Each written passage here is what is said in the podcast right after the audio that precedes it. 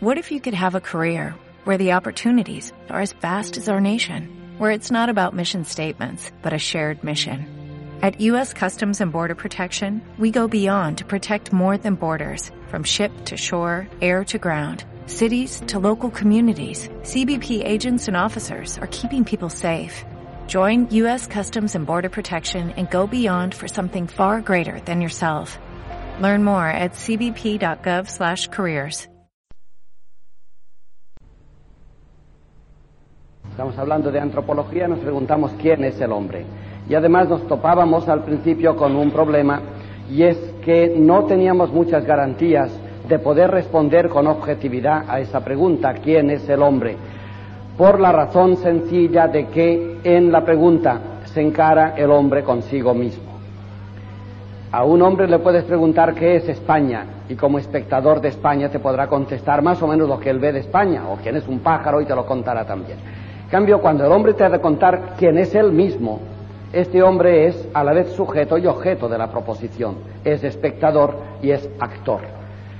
¿Qué garantía tenemos de que el hombre al mirarse a sí mismo acierte consigo mismo o acierte a decirnos qué es lo que ve de sí? O aun cuando nos llegue a decir qué es lo que ve de sí, ¿qué garantía tenemos de que cuando yo digo lo que veo de mí es exactamente lo que en mí hay? Yo lo que puedo decir es lo que veo de mí, pero es que a lo mejor lo que veo de mí no es lo que de verdad cuenta en mí.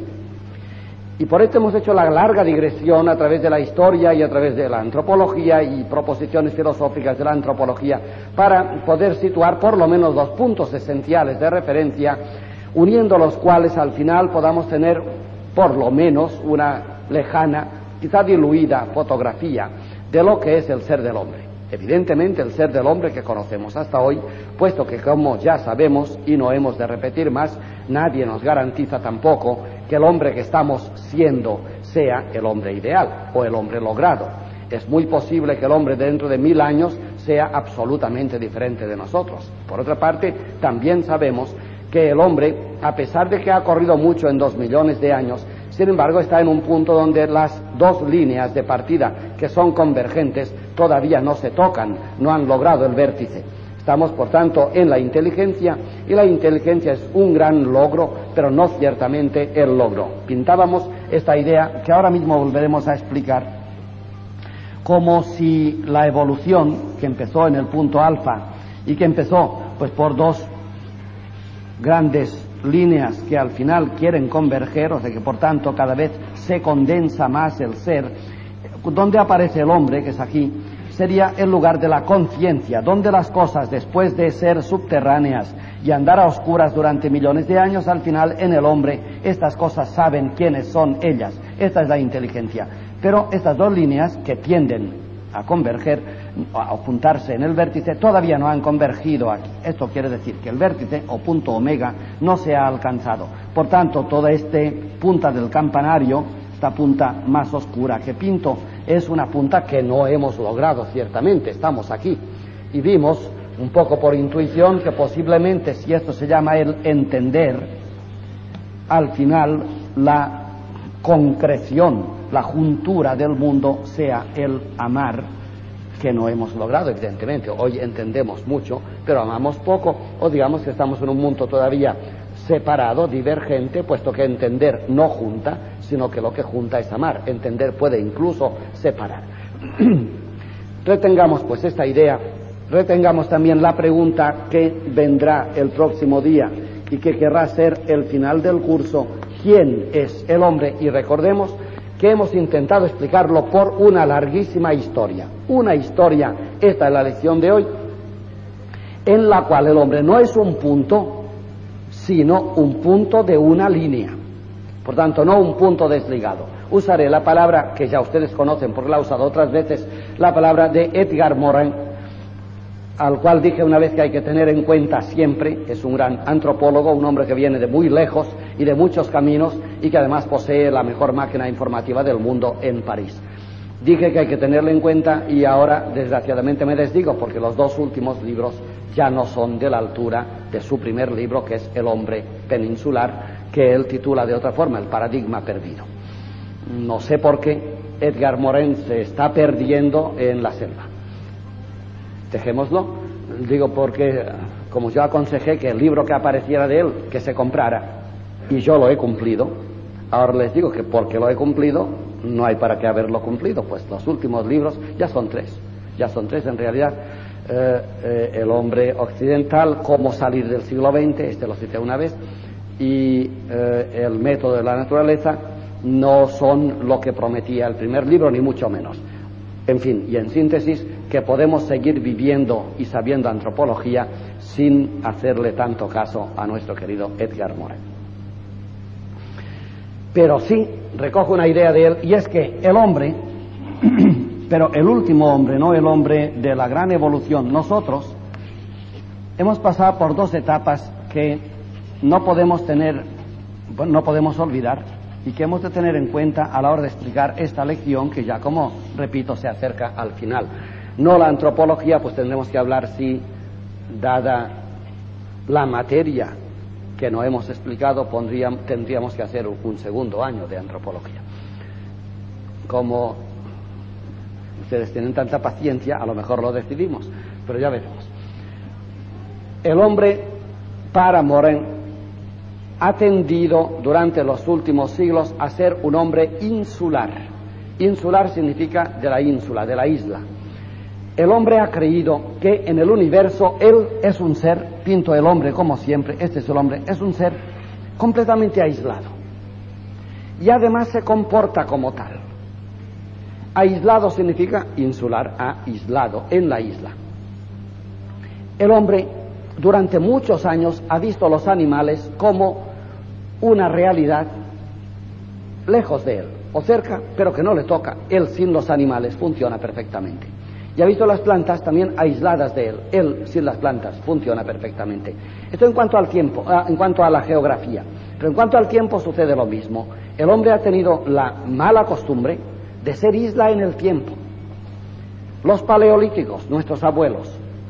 Bueno, el paleolítico lo hemos estudiado en, en los libros de historia o de paleoantropología. Bien, esto sucedió hace dos millones de años. Eran unas gentes muy especiales, muy retrógradas, muy peludas y muy... Y eran tus padres. Eso no lo hemos dicho hasta ahora. ¿O es que hemos caído del cielo la semilla nuestra? Estos hombres hirsutos, peludos y desmañados son nuestros antecesores. Pero sin embargo seguimos con la isla en cuanto a la historia, somos islas. Todo el pasado, bueno, es pasado. E incluso el futuro, bueno, pues es futuro. Hay que superar la idea de la insularidad. El hombre no es una isla. El hombre insular, por tanto, se supera, da un paso adelante y lo da, pero lo da de mala manera. Al final se queda peninsular. O sea que el hombre dice, sí, sí, sí, yo tengo, estoy atado, yo dependo del animal y dependo de la planta y además dependo del pasado y dependo del futuro. Sí, pero, pero bueno, mira, yo soy el hombre de tal categoría y soy tan guapo que yo sí dependo del animal, pero por un, por un apéndice pequeño que se llama un mismo, eh, que une la península con el continente. Yo, tirando largo soy peninsular, tirando largo. O sea que curados de la ínsula no nos curamos demasiado y nos decimos peninsulares. Sí, sí, yo soy pariente del animal, pero mira, pariente lejano. ¿eh? Yo tengo que ver con la planta, pero bueno, en cuanto son medicinales las plantas, no demasiado. El hombre peninsular. Y estamos, dice Moren, superando ahora el hombre peninsular y vamos descubriendo que somos continentales. Como dicen los ingleses de nuestro breakfast, continentales. Porque los ingleses no desayunan como nosotros. Nosotros somos continentales. El continente significa que es una forma de ser por la cual puedes viajar de extremo a extremo sin tener que volar ni navegar el continente. Es común. El hombre es continental. Pongámoslo y ahora veamos lo que esto significa.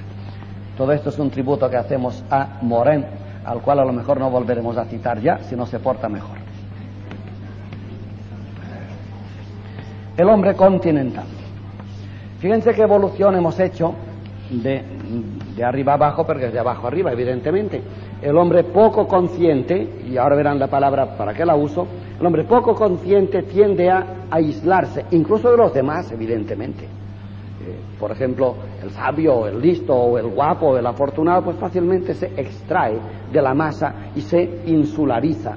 Pero también ahora, hasta ahora lo hemos sido en cuanto a toda la evolución que hemos acabado de estudiar, insulares. Si tenemos un poquitín más de cultura y damos un paso más, a regañadientes llegamos a ser peninsulares, colgaditos del, del continente por un istmo de mala muerte que, que nos duele encima. Y si logramos más y pensamos bien, que es lo que pensaremos esta tarde, llegamos a ser continentales. ¿Continentales qué significa? Bueno, pues que el hombre no es extraño a nada. Está pegado por todos sus lados al otro, al continente. Es continente el hombre. Y esto vale tanto para el tiempo como para el espacio. Pongamos pues la dimensión espacio-temporal, que ya conocemos, espacio y tiempo, y veámoslo. Empecemos por el tiempo, ya que tenemos la figura pintada y que conocemos. Todo empezó un buen día, un buen día no, porque no había día todavía, todo empezó en un momento dado en alfa. Y alfa, con su inmensa densidad, pero notemos bien, y ahora retengan la palabra y la letra alfa, que está tan explicada, pero para que vean lo que, lo que significa continental justamente, porque esto es ingresa en el hombre. Un hombre definido como insular no es un hombre, no se engaña. Un hombre definido como peninsular se acerca un poco a la definición, pero no es el hombre. El hombre es continental, tan continental que el continente no se distingue de él. Y tan continental que sin este continente el hombre no es nada, ni isla siquiera. Que el hombre crea que es isla es que se lo cree, pero no lo es, es una opinión. Y que el hombre crea que es península es una opinión, no lo es. El hombre es, aunque crea que es insular, es continental. Y sin continente no estaríamos aquí, ni seríamos el que somos, puesto que todo en nosotros, tanto el espacio como el tiempo, cuanto la evolución espacio-temporal de la cual somos hijos, es continental. Veamos la historia. Todo empezó en alfa, como decíamos, y alfa, que es un misterio, puesto que la llamamos alfa, pero no sabemos lo que es, empezó en un momento dado en una tremenda eclosión, el primer Big Bang, y este Big Bang, cuando se trató de nuestra Tierra, empezó, ahora tenemos el alfa en nuestra Tierra, empezó produciendo pues el mundo mineral. Acuérdense de que además con unos tanteos, esto es curioso, porque estos tanteos tienen algo de peninsular. Cualquiera de estas líneas es peninsular a alfa, porque la toca por un punto y se va. Bueno, un inmenso tanteo donde alfa, pero alfa no, no extrayendo algo de su cofre, al, alfa es ella la que es la eclosión.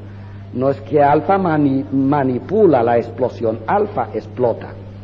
Por tanto, todo lo que vendrá ahora estaba contenido en alfa, como el pino, con sus tres o cuatro eh, toneladas, estaba en, en el piñón, en su semilla, que pesa tres gramos.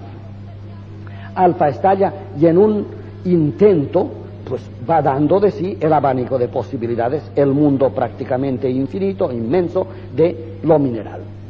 Pero después de millones de años de experiencia, como si alfa misma, inconsciente, noten que aquí está la línea de, del suelo, aquí está el sol, ¿eh? por tanto, si estamos hablando de plantas, el sol brilla aquí, pero aquí, aquí abajo no hay sol, esto es noche, es la tierra, el subsuelo. Todo esto sucede en la noche de los tiempos y en la noche de la conciencia, porque el sol es la conciencia. Esto está explicado, pero reténganlo porque estamos ahora en un momento en el momento del siglo XX, donde las cosas que estamos diciendo se están produciendo ahora y que por tanto, por una parte no se acaban de conocer y por otra parte son justamente el peldaño que estamos subiendo y desde el cual veremos un panorama que no conocemos. Por debajo de esta línea está la noche, o está el subsuelo, donde las raíces o el mundo futuro está trabajando, pero sin saber el mismo mundo que trabaja. Alfa, en su inconsciencia, estalla y da un mundo de infinitas posibilidades que se llama la materia mineral, el mineral. Como si después de millones de años de intentar minerales de mil maneras, Alfa no estuviera contenta, recoge sus fuerzas, la misma Alfa, cierra el abanico, y en este punto está la línea de crecimiento, en este punto se recoge todo el mundo mineral, toda la experiencia, la supercondensación de que hablaba Telar, viene a este, a este punto. Este punto, otra vez, alfa sub 1, estalla, pero estalla en una emergencia. Recordemos cuando hablamos de islas las emergencias, porque la emergencia es responsable del concepto de insularidad. La emergencia siempre es algo diferente. ¿Se acuerdan lo que es una emergencia? Un avión puesto en piezas en un camión, desmontado el avión, no vuela, no vuela, no vuela el avión y no vuela ninguna de sus piezas. Un tornillo de un avión en un camión no vuela. Una rueda de un avión no vuela. Un ala de un avión no vuela. Y un piloto de un avión no vuela en un camión. Una vez que tienes todas las piezas del avión puestas en un camión que no vuelan, las montas como toca y sale un avión en el cual el avión vuela, todas las piezas vuelan y todas las piezas que no volaban hacen que el avión vuele, con lo cual se llama una emergencia.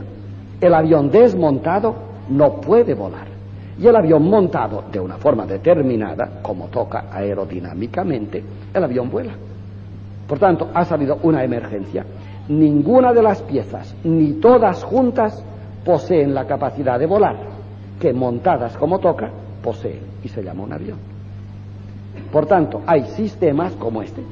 los sistemas emergentes son sistemas que provienen de otros sistemas cada uno de los cuales, los sistemas anteriores, no posee la cualidad emergente, pero compuestos y ordenados estos sistemas dan un sistema nuevo que posee cualidades emergentes que emergen de dentro. claro, una vez que emerges, como el hombre que ha emergido del animal, cuando ha emergido dice, yo soy único. Claro, la emergencia es única. Y bastaría si el avión fuera inteligente, como pasa con el hombre, y ahí padecemos todos en el siglo XX, Bastaría cuando el avión vuela y diga, yo soy único. Que un tornillete cualquiera ¿eh? del motor dijera, que eres único, ahora verás. que se retira el tornillo, el avión se cae. Eres único. Eres emergente, pero para emergir necesitas cada una de las piezas que tienes. Bueno, pues digo que la emergencia es peligrosa porque cuando se da, uno olvida de dónde emerge. Como cuando tú emerges de la universidad y te proclamas sabio, dices, yo soy sabio. Y podría venir cualquiera de tus profesores y decir, momento, yo te voy a quitar lo que te he dado, a ver qué queda de ti. El rebus no. La emergencia es tremenda, es enorme, porque justamente por ahí progresamos. Si, si, si las cosas que producen emergencia se quedaran siempre en sí mismas, serían ellas mismas, pero no se produciría la emergencia. H2O es una emergencia, H2O, dicho como toca. El hidrógeno tiene unas cualidades, el oxígeno otras. Juntas hidrógeno con oxígeno, no pasa nada, sería todavía un, gas, pero salta la chispa y sale un resultado, el agua, cuyas cualidades no tiene ninguno de los dos componentes. Son aéreos los dos componentes, son gaseosos. Y el resultado de los dos es líquido, completamente nuevo. Esto es una emergencia. Claro que el agua puede decir, mira qué buena y qué transparente y qué limpia y qué casta, que decía San Francisco, soy. Y, con que el hidrógeno dijera, momento verás, y se retira el hidrógeno, ya no queda agua, ni agua queda. Cuidado con los sistemas emergentes. El hombre es emergente y es una cuarta emergencia además. Por tanto, lo podemos contar bien. Por aquí veníamos nosotros, no lo olviden. Alfa eh, se despliega en el mundo de lo mineral, inmenso mundo de millones de años, y al final, como si dijera, no era esta mi meta, se cierra, se supercondensa, y en esta supercondensación estalla y estalla en una emergencia, las plantas. El mundo de las plantas a través de un abanico infinito. ¿Cuántas son las plantas? Pregúntele al Linneo, les va a contar cuántas y qué cantidad de, de diferencias tienen las plantas. Las plantas son una eclosión sobre el mundo mineral. Sin el mineral no hay planta. Se necesita siempre no solo la evolución anterior, sino la permanencia de la evolución. Por eso hablo de las islas que ahora veremos en el hombre. Esta es una emergencia gloriosa de lo mineral, la planta, la maravilla de la planta. Si la planta fuera consciente, que no lo es, la conciencia empieza allá arriba, y dijera, mira qué hermosura, anda, y la piedra, que basta, que vulgar. Y la piedra dijeron, un momento, que me retiro. ¿Qué queda de la planta? Sin mineral no hay planta que subsista. Por tanto, no solamente la planta proviene del mineral, sino que se mantiene de él.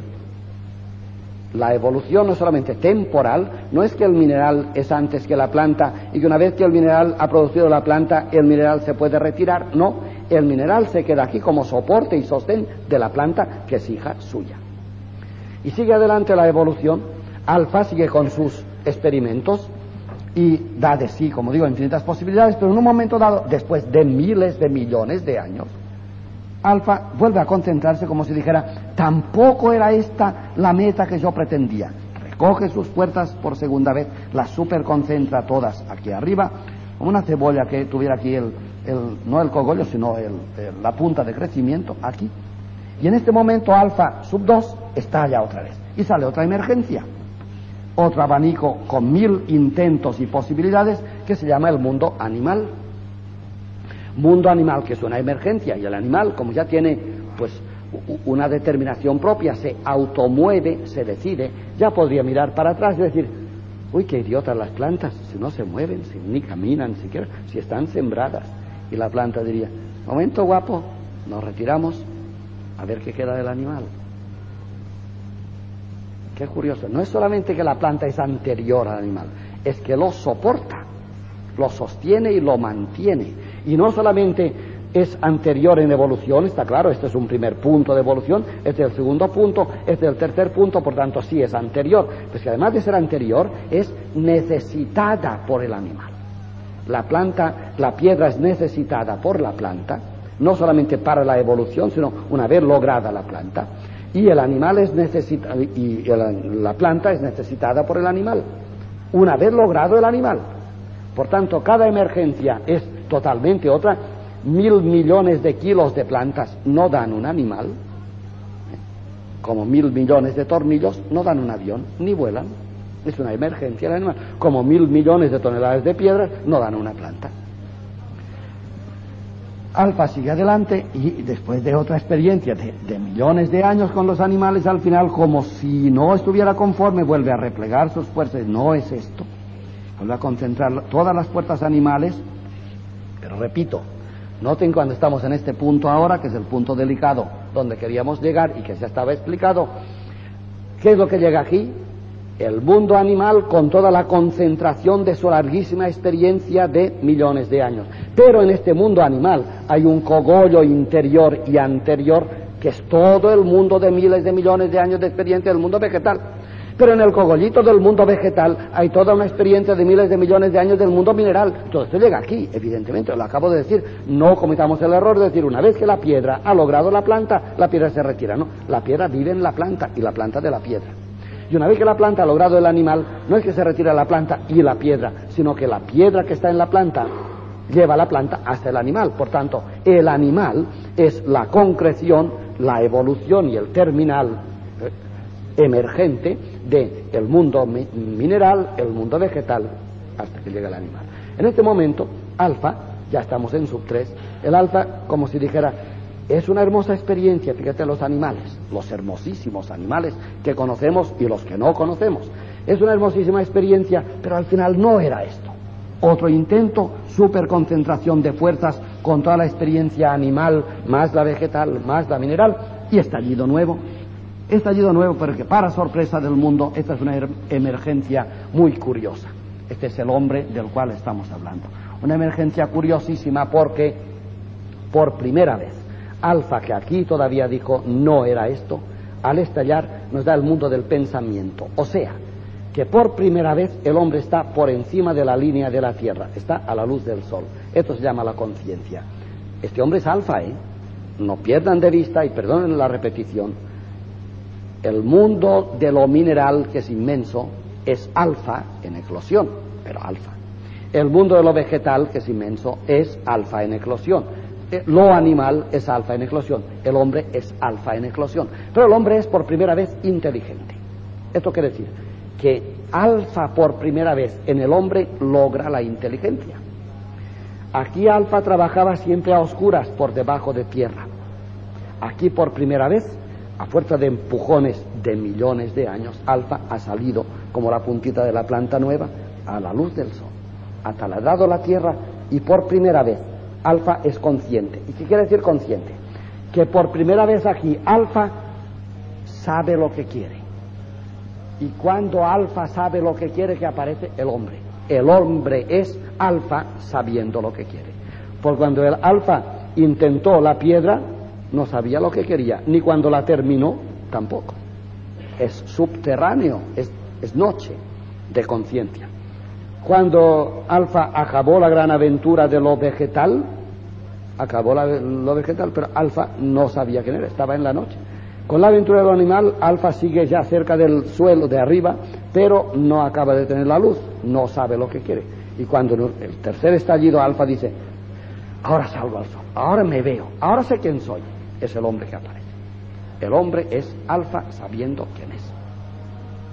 Bien, otra emergencia, otra emergencia, como ven. Estas emergencias para ti, el arte y para el mundo de hoy eh, tienen un nombre propio, evidentemente. Este es el mundo de lo mineral, pero su primera emergencia se llama la biosfera. Este estallido aparece la vida. Aquí no hay vida, aquí ya la hay. La planta ya es vida. La biosfera.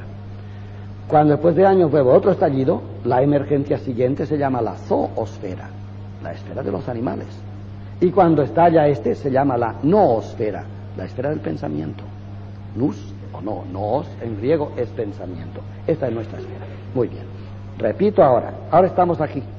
Una vez que el guapo del siglo apareció, dijo, yo y encima sé quién soy.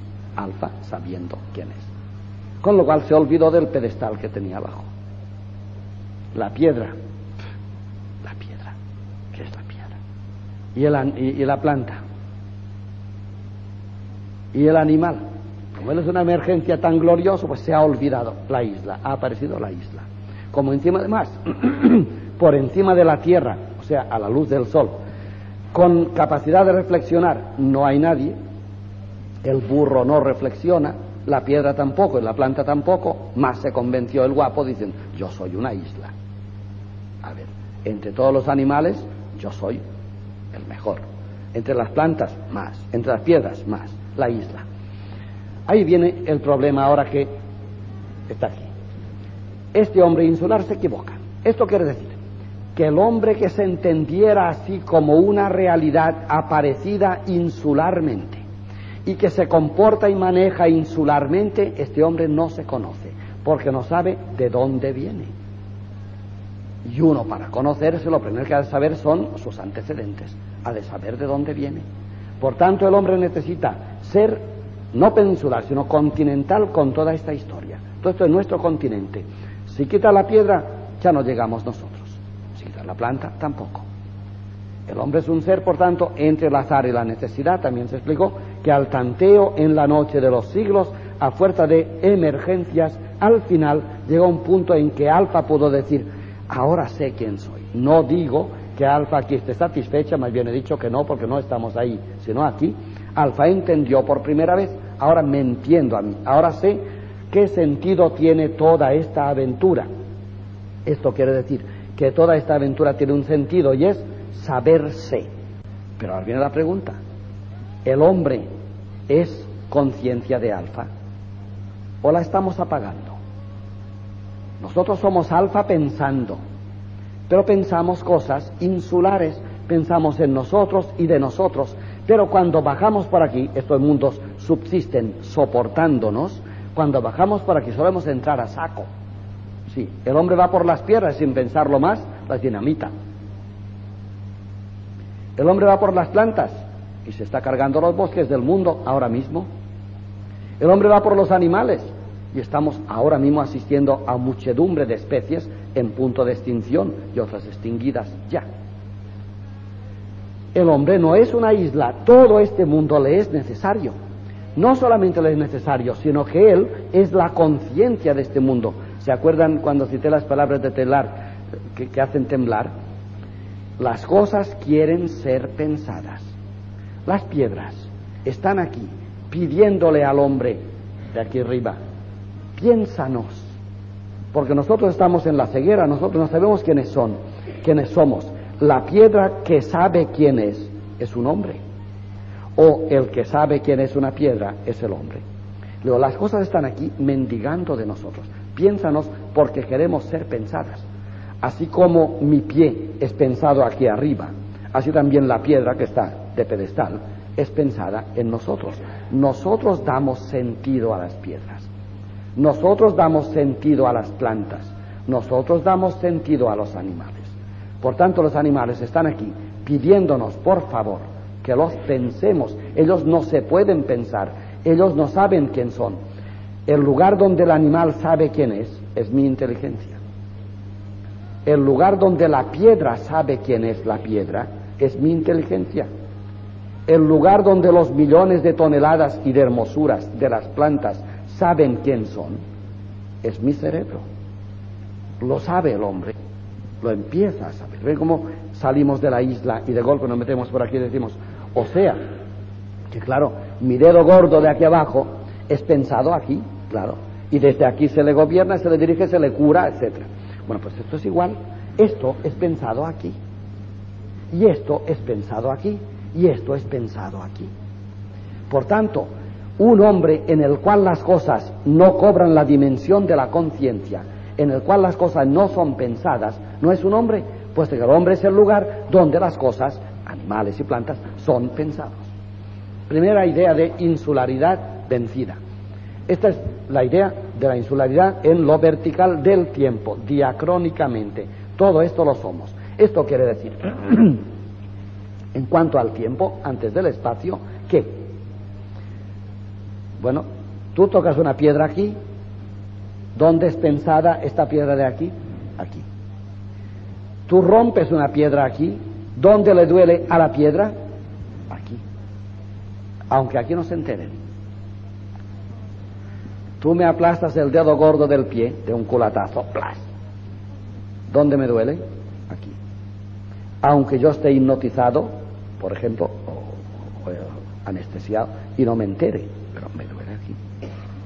Esto quiere decir que no sucede nada a mi cuerpo, en cuanto a mi cuerpo, que es continental en sí, no sucede nada que no sea de todo el cuerpo. Un daño en el dedo del pie le duele a todo el cuerpo es pensado aquí y luego todo el cuerpo. Una enfermedad en el hígado pone enfermo todo el hombre. El hombre en sí no es isla porque lo ha aprendido, pero aquí sí, aquí pasa lo mismo. Tú no puedes romper una piedra o descolgar una estrella sin que aquí se sienta, se sienta y, duela. Que no duele. Ay, qué bien que no me duele. Oh, no, hay que sentirlo porque toca doler, señal que no tiene la inteligencia que toca. Así nos habríamos evitado, habiendo descubierto todo esto, hacer el desastre ecológico que tenemos armado en el siglo XX, que tanto nos duele, pero ahora ha tenido que ser grande. En cuanto a la geografía, que voy a explicar a continuación, se entendería como hasta ahora, ustedes saben que la población del mundo en dos siglos se ha duplicado cuatro veces, en dos siglos. O sea que lo que nos sucedió en dos millones de años eh, se ha sucedido en dos siglos. Esto quiere decir que estamos colonizando el planeta, evidentemente. Esto quiere decir también que hasta hace dos siglos había muchísima más tierra que ocupantes. Con lo cual, el hombre de la tierra, que era infinitamente menor que la cantidad de tierra que tenía disponible, se podía permitir cortar los pinos que necesitaba para su calefacción o para su casa. No pasaba nada había más pinos que taladores. No había nada. O se podía permitir hacer sus necesidades en el bosque y no lo contaminaba. Como era un bosque inmenso y había dos hombres que lo contaminaban, no pasaba nada. Pero esto ahora ha bastado un número, fíjense, ha bastado que el bosque sea más pequeño que el hombre y ahora resulta que si de verdad ponemos nuestras basuras en el bosque, nos lo cargamos en tres días. Por primera vez en la historia, los basureros son problemas donde ponemos nuestra basura, sobre todo la contaminante, la contaminante digo radioactiva, toda contamina. La lanzamos al aire y ahora ya hay demasiadas chimeneas y demasiados fumadores y el aire, por primera vez en la historia, se ensucia. Hasta ahora había cuatro hombres que fumaban, no pasaba nada. Pero ahora es que somos millones los que fumamos y las chimeneas del mundo. Así que el aire ahora se enturbia. El mar es la primera vez que lo contaminamos, porque estamos mucho, muchos y contaminamos mucho. Los ríos es la primera vez que los matamos. Los bosques nos, los vamos cargando hectárea a hectárea, pero ya no quedan bosques. Es la primera vez. Ha tenido que suceder esto en el continente geográfico, que todavía debo explicar, para que el hombre se dé cuenta poco a poco, pero demasiado tarde, por los efectos negativos, que el hombre no puede jugar sin nada, o sea, que el hombre en la creación no encuentra nada que no le toque a él. Tú no puedes coger una piedra, claro, si, eres uno, sí, pero cinco mil millones de hombres no pueden coger cada uno una piedra sin que el universo se entere. Ahí estamos. Suena en el universo. Uno no puede matar una planta sin que resuene en el universo. Uno no puede apagar una estrella cualquier día. Iremos a apagar estrellas, a apagar estrellas. No puede hacerse sin que resuene en el universo. Y como el lugar de concreción del universo es el ser, la conciencia del hombre, digamos de otra manera, más inteligible. No se puede tocar nada en el universo sin que repercuta en el hombre, sin que le duela al hombre. Más claro todavía, si ustedes quieren matar a un hombre, no hace falta matarlo. Basta cortarle la hierba debajo de los pies y se muere. Y nadie le acusa al asesino, claro. Es la manera. Tú puedes cargarte los bosques del mundo, cárgatelos. El hombre ha terminado. ¿Se acuerdan de las primeras lecciones? ¿Por qué estamos aquí? El que lleve dos años sin comer, que levante la mano. No levanta nadie. Este está enterrado ya. Sin comer y comer son productos de la tierra. Sin la tierra no estaríamos aquí. Estamos aquí gracias a las berzas que hemos comido. Se entera el hombre de su pequeñez y de su grandeza. Esto siempre es anfibio, siempre. El hombre es mendigo de todo, lo necesita todo. Y pues sí que es torpe, o sea que es tan desvalido que lo necesita todo. Y al revés, es tan grande que para sobrevivir lo necesita todo. Si el hombre con un pececito al día le bastara, sería pequeñito. No, el hombre para vivir necesita todos los peces del mar y todas las aves de la tierra, y todas las estrellas del cielo, y todas las compañías de sus amigos para vivir. Así es de pequeño y así es de grande. Así resuena en él el universo entero. He aquí, dicho ya, para el hombre futuro, pues este es un paso ya ¿eh? hacia el amor, evidentemente. Una vez que somos continentes, nos contenemos en la misma vasija o nos contenemos, que es lo que significa en latín, continere significa tener juntos, o sea, nos tenemos, nos tocamos, nos tocamos. Y tú no puedes tocar este sin que este se sienta empujado. Es por esto decía, no hace falta matarle a este, basta quitarle el del lado. No hace falta matar a un hombre, basta matar las plantas del mundo. La humanidad no tiene porvenir. Es más fácil todavía. Bastaría tener una buena máquina y chupar toda la atmósfera del mundo. Y entonces solo hay minutos los que están contados para la humanidad. Con que el aire se nos fuera, Cinco mil millones tenemos dos minutos de vida. Que levante la mano el que lleve sin respirar desde que ha entrado aquí dentro. Este ya se lo han llevado, ya no está. El hombre se da cuenta de, de la terrible y hermosa dependencia de todo. Dependemos de todo. Lo cual digo que es hermoso porque esto quiere decir que somos hijos de todo esto. No venimos de aquí cerca, venimos de muy lejos y además de intentos de millones de años con millones de toneladas de esfuerzos. La piedra, las plantas, los animales. Esta es nuestra gloria. Sin esto no somos nadie. Pero lo que somos, lo somos con todo esto. Y sin esto no podemos sobrevivir. Esta es nuestra grandeza. Por esto el hombre que se mete en la historia se da cuenta inmediatamente, esa es la conciencia, de que todas las cosas se hicieron para que Él llegara. Y que por tanto todas las cosas se sienten inquietas, inestables, con mala vida, viven mal, buscan, empujan para arriba, tienden las manos hasta que al final descubren, ahora entendemos por qué empezamos la larguísima aventura en Alba, en Alfa. Y cuando las cosas dicen esto, ha aparecido el hombre. El hombre es el lugar donde las cosas saben quién son. Por tanto, cuando tú matas o estropeas una cosa, no sabes quién es y la haces infeliz, por decirlo así. La cosa no pensada es infeliz, la cosa maltratada más infeliz es. Pero hay un segundo punto, y es el que he dicho de la geografía. Este es el tiempo, miles de millones de años han sido precisos para que llegara el milagro de nuestro ser emergente, que es el hombre. Pero repito para aquellos que hayan olvidado aquella lección, que este ser emergente no es la última emergencia. Posiblemente ahora cogiendo este alfa 3 y haciendo lo mismo que aquí, diríamos que este es el hombre y que alfa en el hombre ya ha hecho muchos intentos. El hombre lleva dos millones de años en la Tierra, cada vez es más corto el tiempo en la evolución, millones de años, intentos de hombre, pero es muy posible, muy posible que alfa esté a punto de decir, no es esto, y que vuelva a replegar fuerzas a cerrar el abanico y que venga este punto de aquí, al cual ya posiblemente confluimos todos, y que de aquí salga otro hombre emergente, sería el hombre del amor, este es el hombre del saber, estaríamos a punto, no lo sé, de engendrar el hombre del amor. Evidentemente, por tanto, digo que este hombre que es insular, además de insular en el tiempo pasado, esto es pecado insular, ¿eh? además de no ser insular con el tiempo pasado, sino continental, es también continental con el futuro. Claro, supongan ustedes que la piedra fuera consciente y que cuando Alfa dijo, no es esto, me repliego a ver si logro más, la piedra hubiese dicho, no, pues aquí estaríamos, en piedra. Supongan ustedes, ahora puede suceder, la conciencia es la clave de la evolución.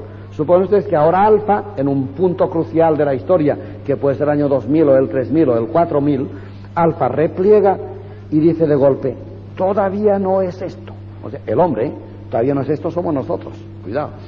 Todavía no es esto. Y se va replegando y que el hombre consciente dijera, no. Pues aquí paraba. Aquí paraba la aventura de la evolución. Aquí paraba. Tenemos la clave.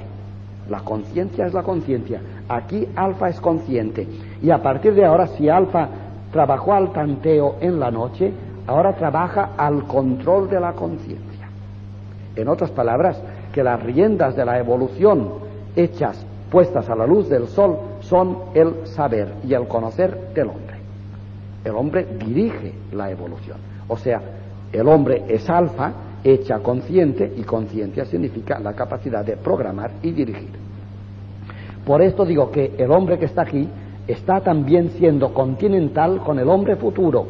Estamos sin saberlo todavía, por eso ahí sí somos peninsulares, porque el futuro no es nuestro todavía, estamos seguramente engendrando una humanidad que será respecto de nosotros emergente. Quiero decir, completamente diferente de nosotros. Diferente, lo de menos será la forma del cuerpo, ¿eh? quizás sea la misma, no tenía mucha importancia. ya ven que entre los últimos animales y los primeros hombres hay poca diferencia, ¿eh? como pasa siempre en estas suturas de la emergencia. ¿eh? entre la planta y el animal, pues hay un momento en que no sabes si la ameba o si el alga primitiva azul es animal o es planta, claro. Las vidas se tocan, hay una frontera muy difícil de definir. Y entre el animal y el hombre, que está tan cerca de nosotros, ya lo vemos, entre los póngidos, nosotros lo somos prácticamente, entre el último animal y el primer hombre, pues las excavaciones que se hacen hoy, ¿es, es humano o no es humano? Los Liki, ahí en, eh, en Etiopía, están descubriendo constantemente toneladas de, de residuos, de esqueletos humanos de hace dos millones de años. La pregunta siempre, ¿esto es humano o no lo es? Este peroné, prácticamente humano, pero, pero la capacidad craneal, no, esto cuando hay la suerte de encontrar el peroné y su cráneo, naturalmente. Y, ya estamos, el animal y el hombre pues están muy cerca, y si no encuentras un instrumento, un residuo de fuego o algo que te diga que aquel peroné pertenecía a un pensamiento, no acabas de saberlo. Pues aquí estamos lo mismo, lo menos será que la humanidad que venga sea diferente corporalmente o no de nosotros. Lo importante es que nosotros estamos siendo peninsulares y no deberíamos serlo con los que vendrán. Por una punta estamos engendrando el mundo del futuro, que será lo que nosotros hagamos de ello, o de él, del mundo futuro. Y así como la humanidad de hoy se dirige por el pensamiento, la razón es lo máximo que tenemos y la adoramos, pero un pensamiento que ha demostrado que no es el final. ¿Por qué? Porque este pensamiento es capaz de destruirnos y por tanto no puede ser el final. Toda esta aventura camina hacia la construcción y construere en latín Construo significa amontonar y con amontonar conjuntamente, construir es siempre una confluencia. esta pirámide estará construida cuando las dos líneas convergentes se toquen en el vértice. Esto es la reconstrucción. Y este vértice está aquí, destruimos. La construcción será el amor, cuando el hombre descubra que lo que le ha de gobernar no es tanto la inteligencia que no podrá olvidar. Noten que una emergencia no olvida nunca el pasado, por tanto el hombre del amor no podrá olvidar la inteligencia, entenderá mejor que nosotros. Lo que pasa es que lo que entienda le servirá para construir, no para destruir. Hoy entendemos y destruimos. El hombre del futuro entenderá y construirá. He aquí una visión del tiempo, el espacio. El espacio es igual, pero más fácil de entender porque tanto lo podemos reducir a un espacio de una época determinada, si esto es diacrónico, esto va sucediendo con el tiempo, el espacio sincrónico, todo sucede a la vez. Por ejemplo, nuestro espacio. Volvemos a estar en lo mismo. Fijémonos cómo la humanidad ha sido siempre insular hasta, hasta nuestros días. La humanidad pues ha sido un, clan, una familia, poco a poco llega a ser un pueblo o una polis en los griegos, pero todavía, después de la aparición de las nacionalidades en Europa en el siglo XII, hace por tanto 700 años, no más, las nacionalidades ya eran de gente más poblada y eran, digamos, naciones, pero aisladas. Y esto lo hemos vivido todos, todos. Para salir de aquí por los Pirineos a Francia, aquello era tan diferente que necesitabas un pasaporte y un visado. Porque los franceses no querían españoles sin visado, y al revés. Un francés con un visado no basta el pasaporte. Somos una familia diferente con tremendas complicaciones, no tanto de moneda, de consulados, como acabo de decir, o de pasaportes, cuanto de habla, de idiomas, todavía perduran. Las nacionalidades perduran, pero las fronteras ya, menos mal, son porosas y uno se puede colar a veces demasiado fácilmente por las fronteras. Los idiomas todavía no. Y mentalidades tampoco. O sea que en cuanto a espacio, seguimos siendo islas. Por primera vez en nuestros tiempos hemos asistido a hacer del mundo lo que ahora se llama, con Moren, justamente la aldea mundial. Esto es una aldea, una aldea del mundo. El mundo es una aldea. ¿Esto qué quiere decir? Pues que nos lo cocemos todos entre todos, nos lo hablamos todos entre todos, nos criticamos todos entre todos y que somos una aldea.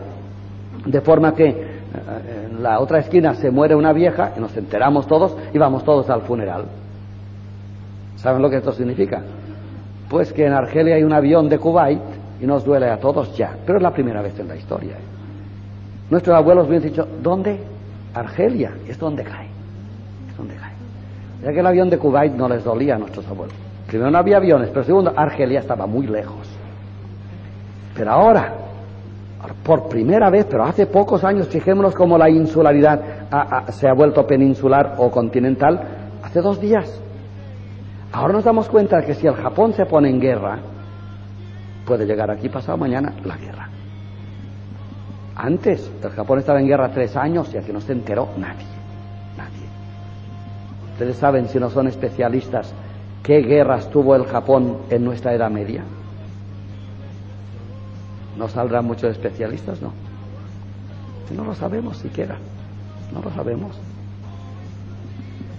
Digo que por primera vez ahora nos damos cuenta, pero a la vez nos damos cuenta de otra cosa. Sería poco haber descubierto que es hora de que desaparezcan las fronteras que uno debería poder cruzar, como ya prácticamente lo puede hacer. Salir de Madrid y llegar al Japón por tierra, fíjate lo que has de cruzar, sin problemas. Todavía no es verdad, pero ya va siendo casi verdad. Con un buen pasaporte y algún visadito para la URSS, entras y pasas. es una aldea, es una aldea. Y realmente nos sobresaltamos con que haya problemas en, el Japón o en Argentina o en el avión de Argel, nos duele a todos. Por primera vez. Esto es muy esperanzador. Que se maten los indios, que nos importa? Ya no lo decimos. Pero es la primera vez en la historia que no lo decimos. La primera vez en la historia. ¿Por qué? Porque nos hemos dado cuenta de que en el mundo sucede todo para todos, pero es que hay más. No solamente sucede todo para todos, sino que así como las, plantas y los animales resuenan en nosotros, en geografía, en espacio, cada hombre resuena en el otro. Y cada hombre necesita y pide y mendiga la resonancia del otro. Tú no puedes hacer nada sin que se quede aquí para la humanidad. Y es lo que digo que estamos descubriendo y es lo que hace esperar que estamos construyendo ya quizá la, cúpula de, la próxima eclosión y emergencia.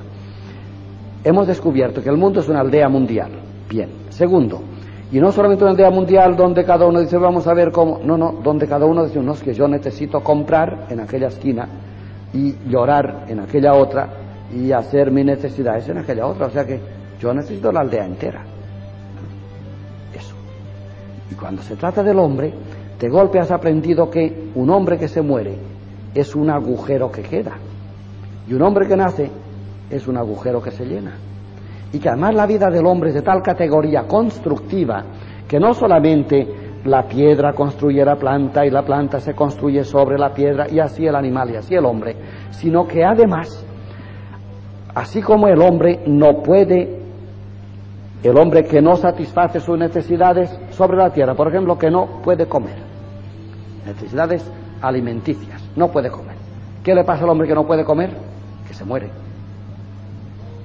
Y el hombre que no satisface sus necesidades psíquicas, ¿qué le pasa? Que enloquece. Eso es de Fromm. Enloquece. Curioso. Vamos a ver. El hombre que no se maneja por aquí, que no, que no tiene relación con el mineral, el vegetal y el animal, en fin, que no come, o que no tiene aire para respirar, o que no tiene un, bosque para ir el fin de semana. ¿Para qué vamos el fin de semana? No se está bien en Madrid. ¿Por qué salimos todos de estampida? Al verde, ins grüne, ¿qué dicen los berlineses? Al verde, si, no se puede vivir sin el verde. Bueno, pues el hombre que no tiene verde para consumir, se muere. Necesidades corporales o físicas, se muere. O sea que le duele en la propia vida corporal. Y el hombre que no puede satisfacer sus necesidades de relación, enloquece, le duele en su conciencia. Un momento. Pero la conciencia es el lugar donde todas las cosas resuenan y se sienten pensadas. La conciencia del hombre es la conciencia de toda la historia de la evolución. La planta sabe que es planta y sabe por qué fue planta tantos años y por qué evolucionó tantos años, lo sabe en mí. Si yo desaparezco, yo somos todos, ¿eh? si el hombre desaparece, las plantas no saben nada de sí mismas, porque donde las plantas saben de sí es en mí. Y si yo desaparezco, el animal no sabe nada de sí mismo, es animal, pero no sabe que es animal. Donde el animal se sabe así, es en mí. Yo estoy diciendo que la conciencia, por tanto, es aquel lugar donde la piedra se explica a sí misma y donde la planta se explica, donde la planta se habla a sí misma y se cuenta así lo que es ella, y donde el animal se cuenta así lo que es él, es en mi conciencia. Y esta conciencia es aquel lugar que queda enturbiado, trastocado, cuando yo no puedo hacer mi relación de contacto espacial. Claro, tiempo y espacio son la misma dimensión, son la curvatura, evidentemente. Pero esto es importante. Fijémonos bien, por tanto. El hombre, pongo primero los ejemplos. ¿Qué es un contacto espacial o un contacto humano? O de otra forma, cuando el hombre no puede satisfacer sus necesidades espirituales, psíquicas, enloquece. ¿De qué necesidades estoy hablando? Pues de necesidades de contacto humano. Por ejemplo, relación familiar, relación amistosa o amorosa, relación cultural, relación religiosa, de cualquier forma. No hay hombre sin religión, aunque no lo sepa, esto es igual. El hombre que no puede satisfacer esto, enloquece, se vuelve loco. ¿Esto qué quiere decir? ¿Qué quiere decir? Que mira, ¿me quieres matar? Ya te he dado, damos recetas para matar. ¿Me quieres matar? quita la atmósfera, ya me muero, ya me muero. Quítame los árboles y las plantas del mundo, ya me muero. Pero me quieres hacer enloquecer, o sea, matar mi conciencia, ¿quieres? Ponme en un lugar donde yo jamás pueda hablar ni ver un amigo mío. Que todos mis amigos me hagan el vacío en torno durante días. A ver qué me pasa. Me has matado. Me pondré loco. Está el mundo, nuestro mundo lleno de locos de estos, ¿no? A lo mejor nosotros. Usted no va con ninguno. No tiene un hijo que se ha enamorado y la niña lo ha plantado y dice, papá, me mato. Se pone insoportable, se ha vuelto loco, loco. Loco porque le has quitado una amistad especial, evidentemente, pero una. Le has dejado sin su amor. Y esto le ha dejado el mundo despoblado. O sea, la falta de relación humana devuelve al hombre aquí. Ni le bastan piedras ni plantas. Mira, hijo mío, tu novia te ha dejado. Te va a comprar un diamante que vale 7 millones. El niño te lo tira a la cara, seguro. Diamantes, todos los del mundo no me dicen nada. Es la niña la que quiere. Ya que está aquí el niño. Todo esto para él no ha sucedido. Ni esto, ni esto.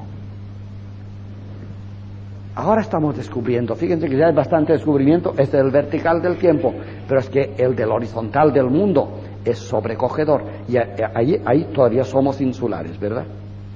Sí. ¿Cómo que no? Sí. Esto es del avión de Nigeria o de, Argelia. Oye, pero no, hay un cuatro geos que peguen cuatro tiros allí. No tenemos claro. No.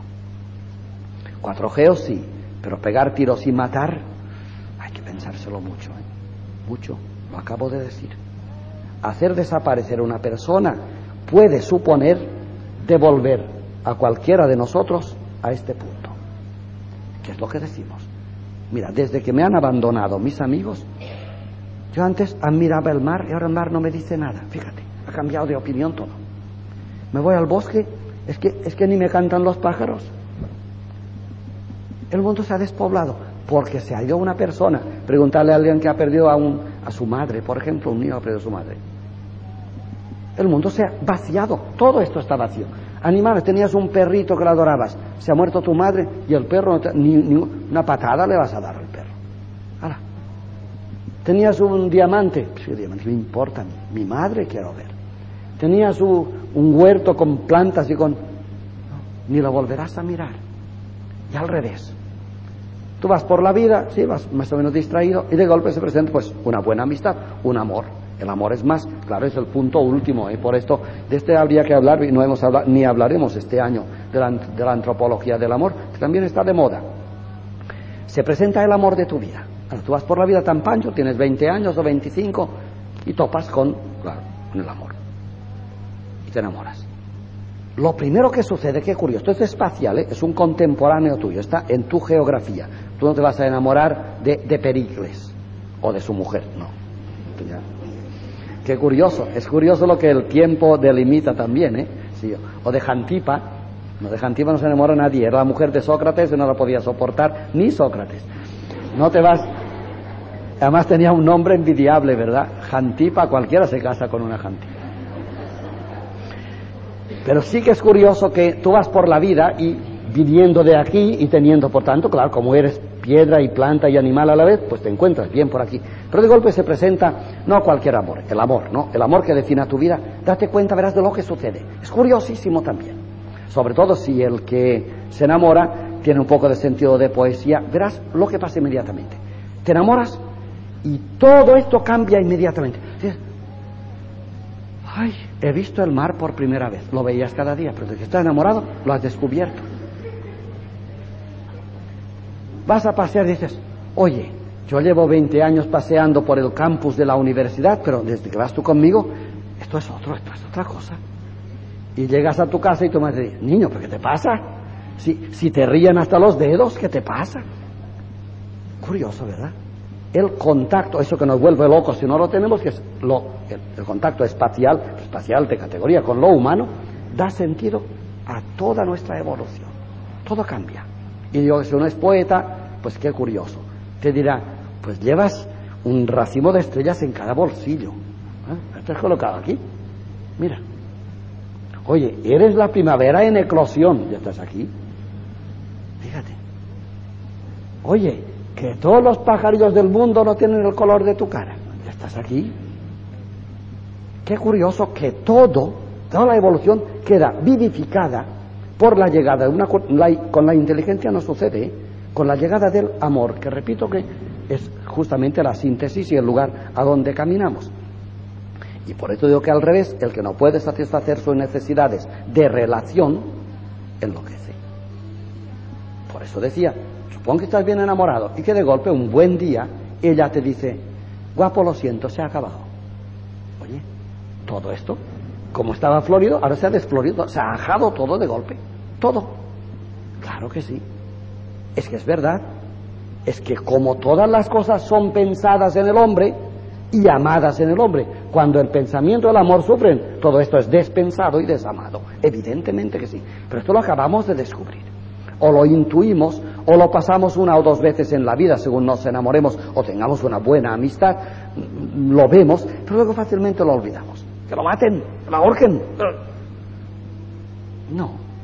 Cada animal de estos que tú quieres que ahorquen, que ahorquen y que a lo mejor son animales, es capaz de provocar en un hermano suyo todo esto que acabo de decir.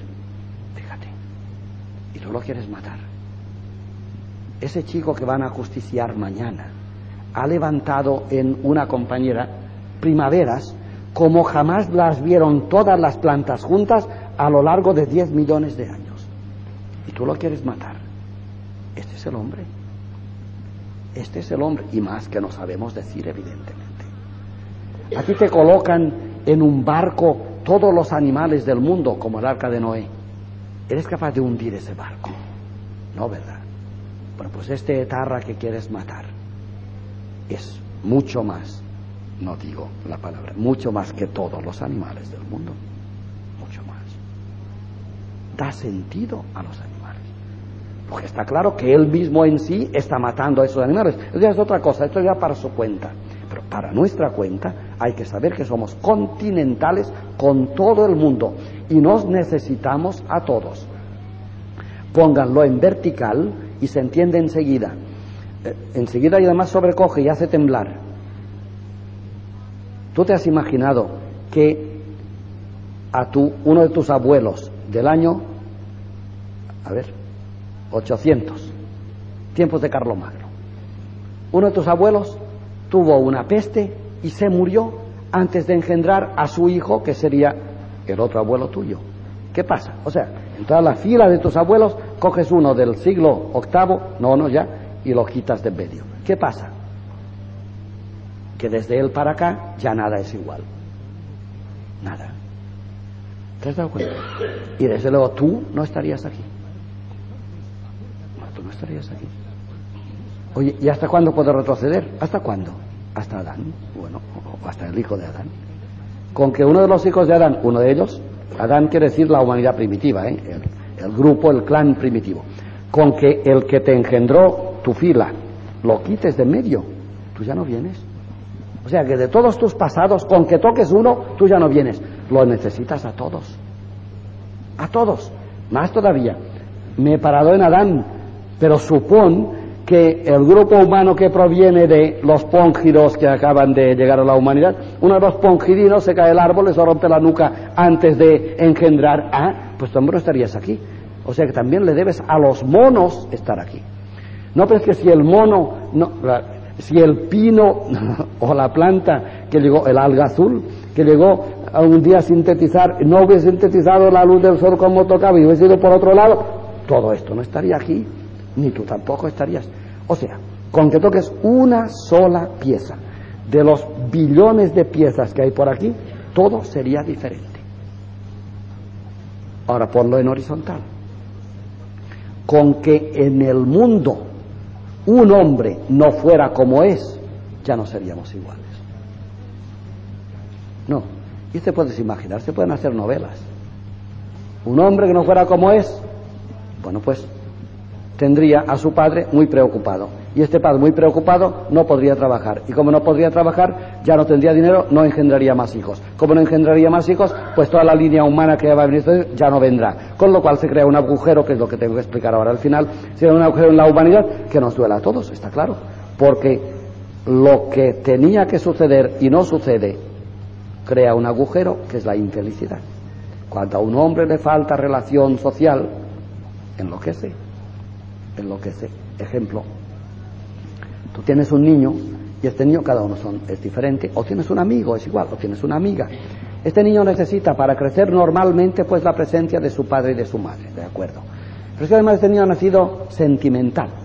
Y lo dice además, mamá, dame un beso. Este niño para crecer normal necesita pues tres besos diarios. Lo que no sabemos los humanos, porque somos insulares todavía, es que tres besos diarios, pues son tres besos diarios.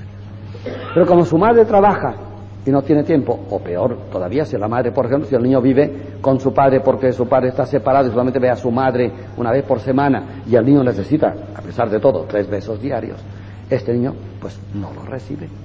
Claro. Recibe en vez de tres diarios, recibe tres semanales. Con lo cual sucede que al cabo de un año al niño le faltan pues mil besos. Y al cabo de diez años, pues diez mil besos. Oye, diez mil besos son un agujero de tal categoría en el ser humano que están llorando a lágrima viva en el cogollo del alma. Esto quiere decir que este niño se acumula lo negativo. Este niño al cual, sin culpa de nadie, esto no hablamos de culpas, al cual le faltan diez mil besos, va a crecer. Pero el hueco, el vacío, el agujero de los diez mil besos queda. Cuanto más crezca, peor. Este niño tendrá suerte, hará una gran carrera, será el jefe del Estado. Y un buen día, de golpe, este jefe de Estado te hará una trastada, se suicidará, ordenará una guerra y tú dirás, pero el señor Pérez, tan honrado, jefe del Estado español, se ha vuelto loco. ¿Qué le ha pasado? ¿Qué ha pasado? Que había edificado sobre este agujero de 10.000 besos que le faltaban y el edificio humano de este hombre se ha hundido todo. Se ha vuelto loco. Se ha vuelto loco. Nadie se lo explica. Diez mil besos que le faltaban, que se han acumulado. Ven ustedes en horizontal si nos necesitamos. Es muy posible que, yo que sé, en, en París o en Italia haya una persona que hoy sea infeliz por mi culpa, y yo no lo sé. Quizá porque ha leído un libro mío, por ejemplo. Quizá porque le han pasado una noticia que salió de mí. Quizá porque yo no he tenido pues el pensamiento generoso que le habría llegado hasta el corazón por telepatía esta tarde. Todos nos necesitamos. Y esto es lo que digo que estamos descubriendo y esta es nuestra grandeza. Así como en vertical, el hombre no puede olvidar nada, además olvidar es tonto porque es que es así, aunque él no lo sepa ni lo quiera, en horizontal es igual, todos nos necesitamos. Y además, no solamente nos necesitamos y tú dices, pues, pues qué pena, pues qué pena, oye, no, pues qué pena, oye, no, porque todos nos necesitamos y cada uno de los que nos necesitamos, o más claro, cada uno que me necesita a mí o cada uno al cual yo necesito es capaz y contiene en sí toda la variopinta realidad que se ha dado a lo largo de la historia en miles de millones de años. Ya lo he dicho. Tal persona que yo necesito y que todavía no conozco, tiene dentro de sí toda esta maravilla de historia. Por esto, cuando la conozca, descubriré el mar por primera vez, se me pondrán todas las estrellas en los bolsillos y veré la primera primavera de mi vida, aunque tenga 80 años. Esto le pasó a Goethe, el gran pensador, que se enamoró a los 80 años. Lean ustedes las últimas poesías de Goethe. Es una vara mágica, lo que toca lo ilumina. Un viejo de 80 años se había enamorado de la Brentano, la, la, la italiana alemana, le volvió loco. Loco, pero como Goethe tenía recursos, las venas de agua limpia que salieron a flote con aquella niña. Tú te preguntas, oye, bueno, pues cada uno nos necesitamos en esta dimensión. Que no la damos, es culpa nuestra. Pero es curioso que sin programarlo es que lo provocamos. ¿No te han dicho nunca alguien que desde que te conozco las cosas no son igual? No, faltaba más. O que te pensaba, claro, naturalmente que las cosas no son igual desde que me conoces, ni desde que yo te conozco a ti. Lo malo es que para mucha gente esto no es verdad, porque son insulares. Si somos, por lo menos peninsulares, continentales, a cada encuentro en nuestra vida las cosas ya no son igual, evidentemente. ¿Por qué? Porque en un hombre sucede todo. Por tanto, la manera de encontrar todo esto al vivo es encontrar un hombre. No he dicho que todo es pensado en el hombre. Lo que pasa es que si el hombre es insular, Tú cuando encuentras un hombre insular encuentras alguna cosa, una islita. Ahora, si encuentras un hombre continental, mirándole la cara, ves todo esto. Hay hombres que se presentan y despiertan un mundo aletargado de millones de años. Estos son los hombres, todos, los que tienen conciencia de su ser vertical y horizontal. Con ello creo que he dicho la lección un poco difícil esta de hoy, porque eh, está a caballo entre dos lecciones o entre dos mundos, el curso que acabamos y la lección que nos falta. Pero espero que estos datos, otra vez deslavazados, les sirvan para juntar muchas cosas y unir y ver qué futuro nos espera si de realidad nos decidimos a dinamitar la isla y a hacernos continente.